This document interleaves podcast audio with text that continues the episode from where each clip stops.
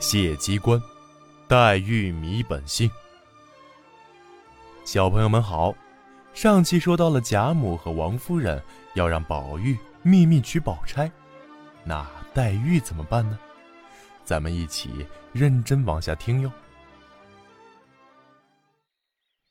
这天上午，黛玉要带紫娟到贾母房中，一来是给贾母请安，二来也是自己解解闷。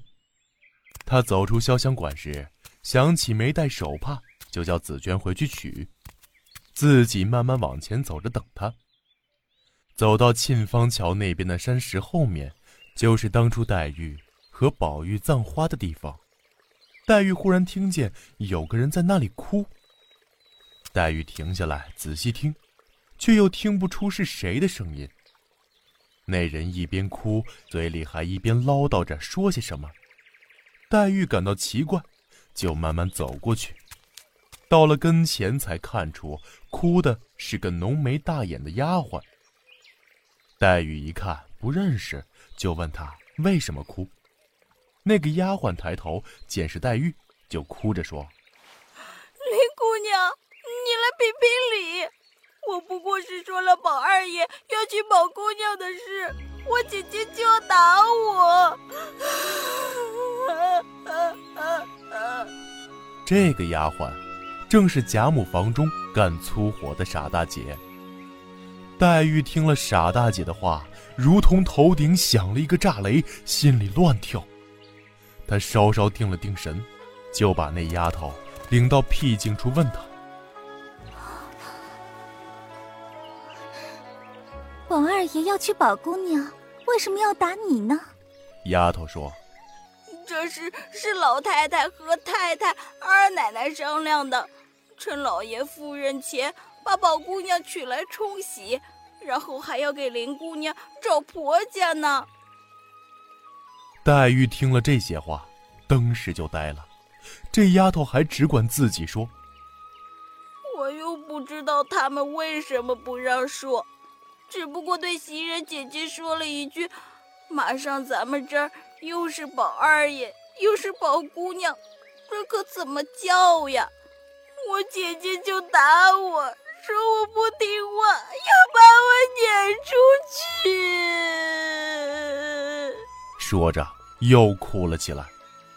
黛玉心里早已经不知是什么滋味，停了好一会儿，才颤巍巍地说：“你别再乱说了，你再乱说，被人听见又要打你。”说着，转身要回潇湘馆。但是觉得身子就像有千百斤重，脚下就像踩着棉花，走了半天还没走到沁芳桥。原来，黛玉受了这样严重的打击，腿脚已经发软了，根本走不动。她痴痴迷迷，也不认路了。过了沁芳桥，竟又沿着河堤往回走。紫娟取了手帕来，却不见了黛玉，正在那里张望。却看见黛玉脸色惨白，身子晃晃荡荡，眼睛发直，正在堤上东转西转。紫娟心中疑惑，走过去轻轻问她：“姑娘往哪里去？”黛玉随口说：“我问问宝玉去。”紫娟听了这话，摸不着头脑，看黛玉痴痴呆呆的样子，也不敢问，只得扶他往贾母房中去。黛玉到贾母门口，神志稍微清醒了些，见紫娟搀着自己，便站住问紫娟：“你来这里做什么？”紫娟陪笑说：“我给姑娘拿手帕来了。”黛玉笑着说：“我以为你是来看宝二爷的呢。”紫娟见她心里迷惑，虽然担心她见了宝玉会说出些不大成体统的话来。但又不敢硬让他回去，只得搀他进屋。黛玉这时好像忽然来了精神，也不用人搀扶，自己掀起门帘走了进去。贾母的房内寂静无声，因为贾母在屋里睡午觉，丫鬟们有的趁机出去玩了，有的在打盹儿。袭人听见帘子响，出来一看是黛玉，忙起身让座。黛玉笑着问：“宝二爷在家吗？袭人刚要答话，看见紫娟在黛玉背后向她摆手示意。袭人知道紫娟是什么意思，也不敢答话。黛玉也不理会，自己走到里间来。黛玉看见宝玉坐在那里，也不起来让座，也不说话，只是望着黛玉，嘻嘻的傻笑。黛玉自己坐下，也望着宝玉笑。两人就这么坐着傻笑。袭人看了，正在无计可施，忽然听见黛玉说：“宝玉，你为什么病了？” 宝玉笑嘻嘻的说：“我为林姑娘病了。”袭人和紫娟都吓得连忙过来打岔。这一来，宝玉和黛玉又都不说话了，依然你看我，我看你的傻笑。这时袭人已经知道。黛玉迷惑的程度丝毫不比宝玉轻，就悄悄的对紫娟说：“姑娘身体才刚好一点，要注意休息。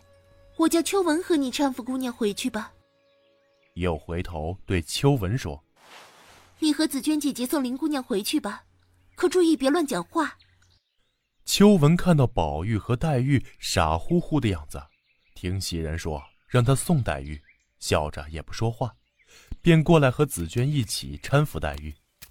黛玉见他们来搀她起身，也就站起来，但还是望着宝玉，只管笑。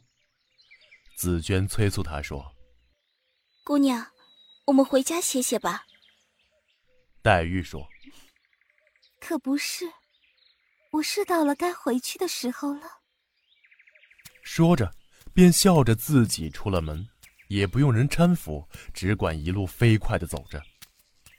秋文和紫娟见了，连忙跟在后面，一起出了贾母的院子。到了潇湘馆，刚一进门，只见黛玉身子往前一栽，哇的一声，一口鲜血就喷了出来。紫娟和秋文见了，连忙把黛玉扶进屋里，让她在床上躺下来。秋文走后。紫娟和雪雁心急如焚地守着黛玉，过了好一会儿，黛玉才渐渐苏醒。她一睁眼，看见紫娟和雪雁坐在跟前哭，就问他们：“你们坐在这里哭什么？”紫娟见她这样说话，好像脑子已经清醒了，觉得放了心，就说：“姑娘刚才从老太太那里回来，看起来身体有点不太好。”吓得我们不知道该怎么办，所以在这里哭。黛玉笑着说：“你们也真是的，我哪里就会马上死呢？”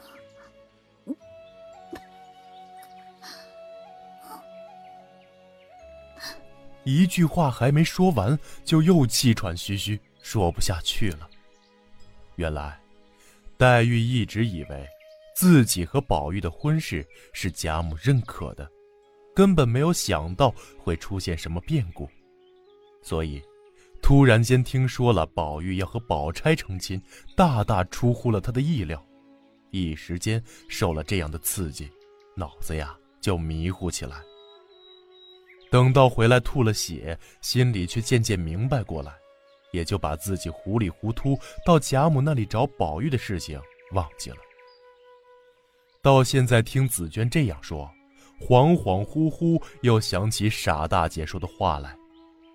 这时候，黛玉心里反而一点儿也不难过了，只有一个念头：她觉得自己不能和宝玉成婚，这么多年的感情也就算是白白浪费了，活着也没有什么意思，就心灰意冷，想快点死掉。秋文回去后惊慌不已。贾母正好午睡起来，见他心慌意乱的样子，就问怎么了。秋文吓得连忙把黛玉刚才来的事儿对贾母说了。贾母听了大吃一惊，说：“这还了得！”连忙派人叫来王夫人和凤姐，把黛玉的事告诉他们。凤姐说：“哎呀，真是奇怪，我都吩咐了，怎么还走漏了风声？”哎呀这可怎么办？贾母说：“先别管了，赶紧去看看再说。”说着，就带着王夫人和凤姐来看黛玉。三人到了潇湘馆，一看黛玉已经面色惨白，没有一点血色，神色昏沉，气息微弱，不停的咳嗽，咳出的痰中都带着血丝。大家见了都慌了。黛玉微微睁开眼，看见贾母站在床前，她气喘吁吁地说：“